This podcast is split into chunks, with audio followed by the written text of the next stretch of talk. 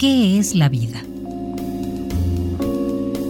En la actualidad, sabemos que la gran diversidad del mundo vivo es el resultado de un proceso denominado evolución biológica, mediante el cual las especies cambian a través del tiempo para dar origen a especies nuevas.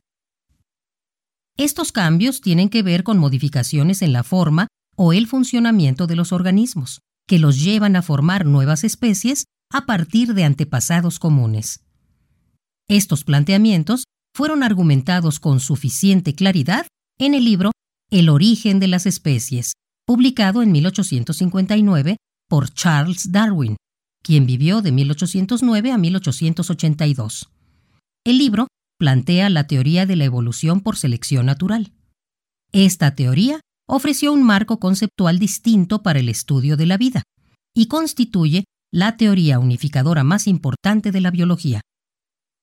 Antes de su planteamiento, el estudio de los seres vivos constituía un cúmulo de hechos y observaciones desarticuladas. Con esta teoría, la diversidad de los organismos, las semejanzas y diferencias entre sus distintas clases, las pautas de distribución y comportamiento, así como las interacciones y las adaptaciones, tuvieron un principio de estructuración. Esta teoría constituyó el hilo que tejió los diversos fenómenos relacionados con los seres vivos. Tuvo que pasar mucho tiempo para que esta gran comprensión del mundo vivo llegara. Antes de ello, fue necesario tener un mayor conocimiento de los organismos, desarrollar enfoques teóricos y metodológicos diversos y contar con la genialidad de grandes naturalistas y científicos que explicaron la complejidad de los fenómenos biológicos. Gracias a todo ello, se dio forma y contenido a esta gran ciencia que es la biología. La biología ha sido definida como el estudio de la vida, pero una pregunta que siempre ha estado presente en los estudiosos de la naturaleza es ¿qué es la vida?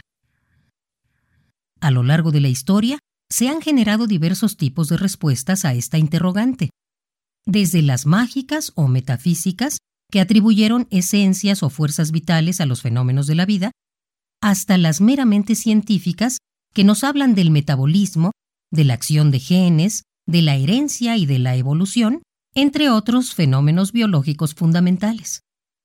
La respuesta a ¿qué es la vida? de este modo ha estado ligada al desarrollo mismo de la cultura y de la ciencia. La mayor parte de los pueblos de la prehistoria creían que existían espíritus residentes en montañas, ríos, árboles, animales y personas. Este concepto denominado animista fue extinguiéndose poco a poco, pero se siguió creyendo que los seres vivos poseían algo que los distinguía de la materia inanimada. Desde el siglo XVI, los estudiosos de la naturaleza pensaban que los sistemas vivos eran esencialmente distintos de los no vivos, debido a que contenían una fuerza vital que les proporcionaba la capacidad de realizar funciones que no podían llevarse a cabo fuera del organismo vivo.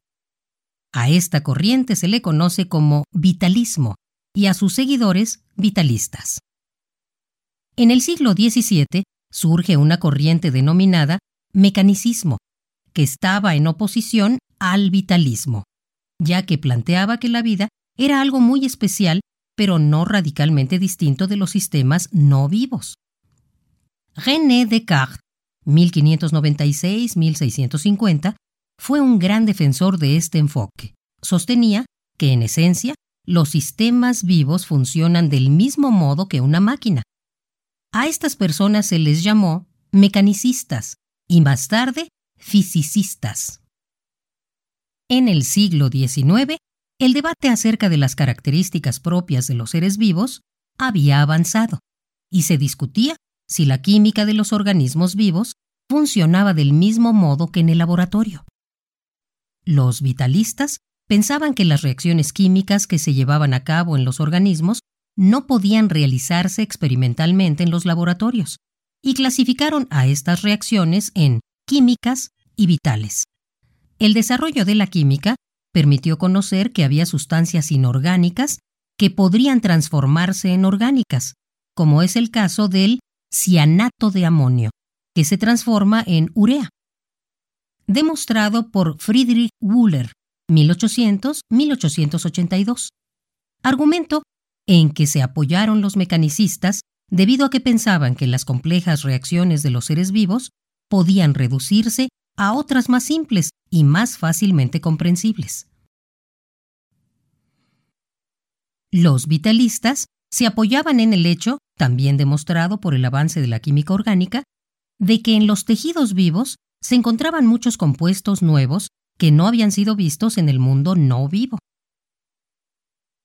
A finales del siglo XIX, el principal vitalista fue Louis Pasteur, 1822-1895, quien pensaba que los cambios que se daban cuando los jugos de la fruta se transformaban en vino eran vitales y podían ser llevados a cabo solo por las células de la levadura. En 1898 se demostró que una sustancia extraída de la levadura podría producir fermentación fuera de la célula viva, la cual recibió el nombre de enzima.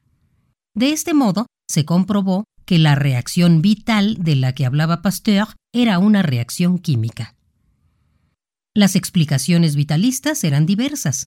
Sin embargo, no existía ninguna teoría aglutinante ni convincente. Este enfoque fue perdiendo fuerza cuando en el nivel molecular y celular los procesos fisiológicos y del desarrollo se explicaron como procesos físico-químicos. De este modo, las posturas de los vitalistas resultaron superfluas. El desarrollo de nuevos conceptos biológicos que explicaban fenómenos que se utilizaban como pruebas del vitalismo también trajeron como resultado su declive. Tanto mecanicistas como vitalistas tenían razón parcialmente. Los mecanicistas acertaron al señalar que no existen componentes metafísicos de la vida y que en el nivel molecular la vida se puede explicar según los principios de la química y la física. Su principal logro fue aportar una explicación natural de los fenómenos físicos, eliminando enfoques metafísicos que eran aceptados por muchas personas. Por su parte, los vitalistas tenían razón al afirmar que los organismos vivos no son como la materia inerte, sino que poseen muchas características propias que no se encuentran en la materia inanimada. Un aspecto particularmente importante es que cuentan con programas genéticos conformados a través del proceso evolutivo, que son los que controlan los fenómenos vitales. El abandono del vitalismo, en lugar de representar una victoria del mecanicismo, dio lugar a un nuevo sistema explicativo. Este nuevo enfoque denominado organicismo plantea que los procesos biológicos a nivel molecular se pueden explicar perfectamente por mecanismos físico-químicos, pero que dichos mecanismos tienen una influencia cada vez menor o casi nula en los niveles superiores de integración. El organicismo sostiene que las características exclusivas de los organismos no se deben a su composición, sino a su organización. Concibe a los seres vivos como sistemas organizados y da mucha importancia a la historia evolutiva de los programas genéticos que controlan sus funciones vitales. Este enfoque sostiene que la materia se encuentra organizada en diferentes estructuras, que van desde las más pequeñas hasta las más grandes, y de las más simples a las más complejas. Esta organización delimita niveles que permiten comprender el estudio de los seres vivos. Cada nivel de organización incluye a los niveles inferiores y a su vez forma parte de los superiores, además de que cada uno posee características propias denominadas características emergentes.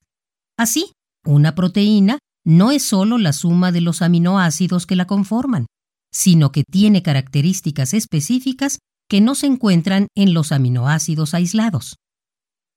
El concepto de emergencia es un pilar de este enfoque.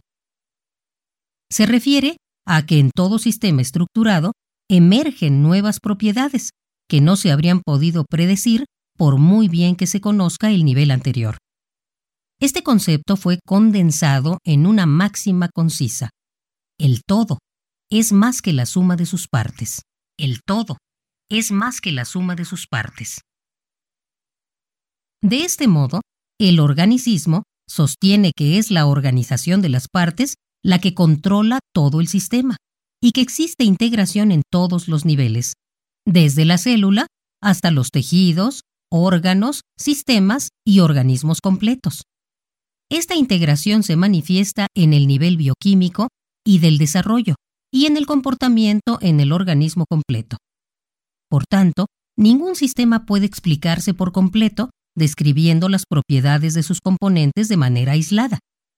La base del organicismo entonces es que los seres vivos poseen organización.